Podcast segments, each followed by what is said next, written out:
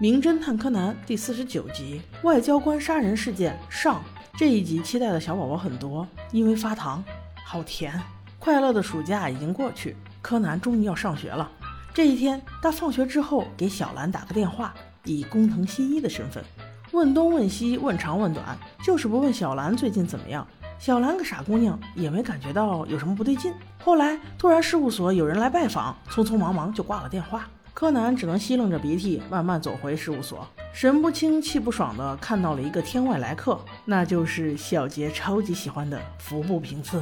看着他黑不拉几的皮肤，戴着帅气的棒球帽，简直是迷人极了。服部一进门就质问小兰：“快快把工藤新一给我交出来！我就知道他一定在你这个女人这里。”小兰却说。新一怎么会在我这里呢？此时柯南缓缓走了进来，啊切！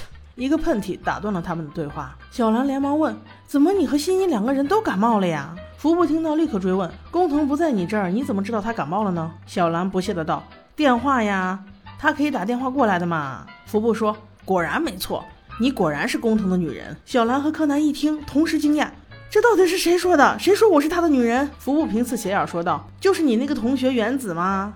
他说你是工藤新一的女人，所以工藤新一一定躲在你这里。小兰和柯南心里同时暗骂道：“原子这个三八。”平次问道：“工藤打电话给你都说什么呀？”小兰不屑地回答道：“哎，也没什么，就是说一下他看的小说了，说一下周边的事情了，随便聊聊什么的。”服部若有所思地反问：“难道他都没有问你最近的情况吗？”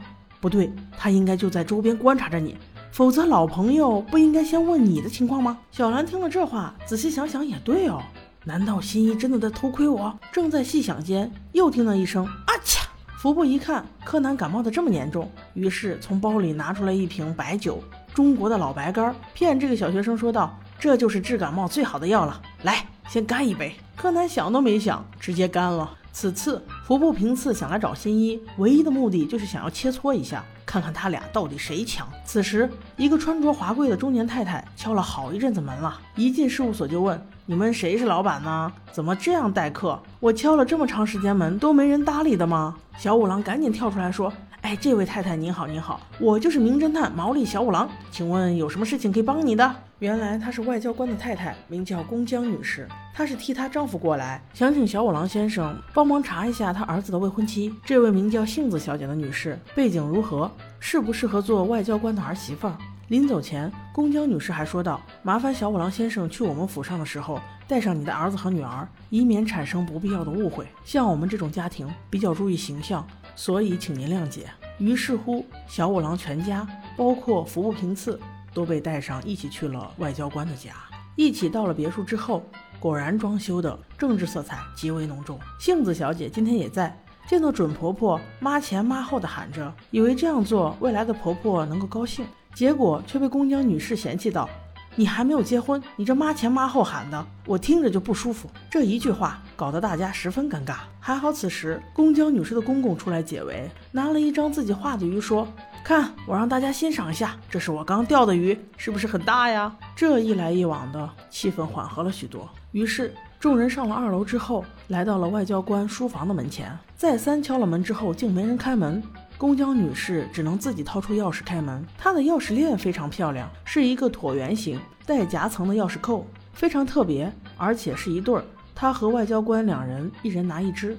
等她推开门之后，众人发现外交官先生用右手支着脸蛋，胳膊肘顶在书桌上，竟睡着了。书房中还放着很大的音乐，是歌剧。柯南心想。这么大的音乐声，你都能睡着？他走过去，关掉唱片机，顺势转眼望去，却被一叠厚厚的书挡住了他的视线。不是因为他个子太低，而是因为那摞书实在是太高了，高到恰好能够挡住外交官的眼睛。此时，宫江夫人想要过去叫醒老公，没想到轻轻一推，他却直接倒地不醒，面色苍白，嘴唇发紫。服部立刻反应过来，上前一试，已经没有救回来的可能了。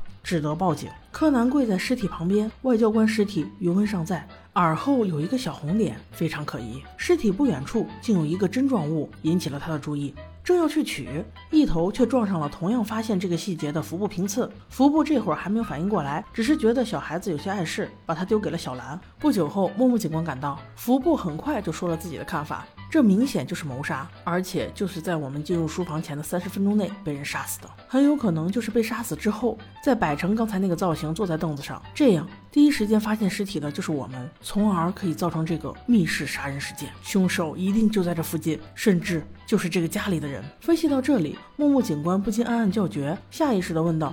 这个男孩究竟是谁啊？小五郎却满含嫉妒地说道：“不过又是一个自以为是的高中生侦探罢了。他的名字叫服部平次。”木木警官一听，两眼圆睁：“难道难道你就是大阪警署新任署长服部平藏的儿子服部平次？”服部没有说话，默认了。我说：“小五郎叔叔，你没有在体制内，当然不认识人家啦。”此时，柯南又啊切一声一声的喷嚏，不停的打，感冒似乎又严重了。工藤新一又离咱们近了一步。木木警官问道：“宫江夫人，您丈夫书房的钥匙一共有几把？”夫人答道：“只有两把，一个在我身上，一个在我丈夫身上。”当木木警官从死者的裤兜里掏出钥匙的那一刻，大家都惊呆了，因为那串钥匙不仅在死者的裤兜里，而且。是在死者的裤兜双层兜里，钥匙和钥匙扣一同从裤兜双层兜里滑落出来，这就说明不可能有任何机会，凶手作案后再把钥匙放回他的裤兜里。当大家都动感疑惑时，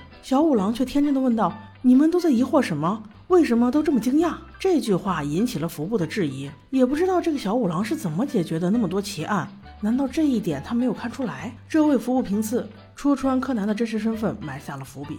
服部对木木警官说：“死者是在下午三点半到四点之间死亡的。难道你们警官现在不应该先调查一下这个时间大家的不在场证明？”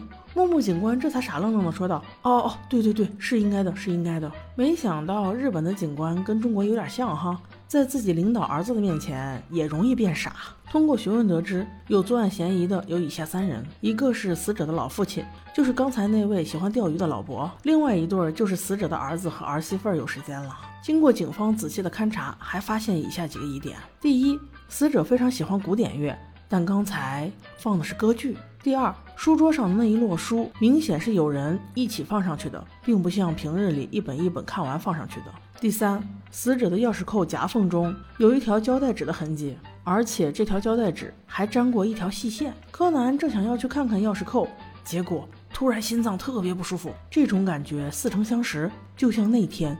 身体变小的那一天。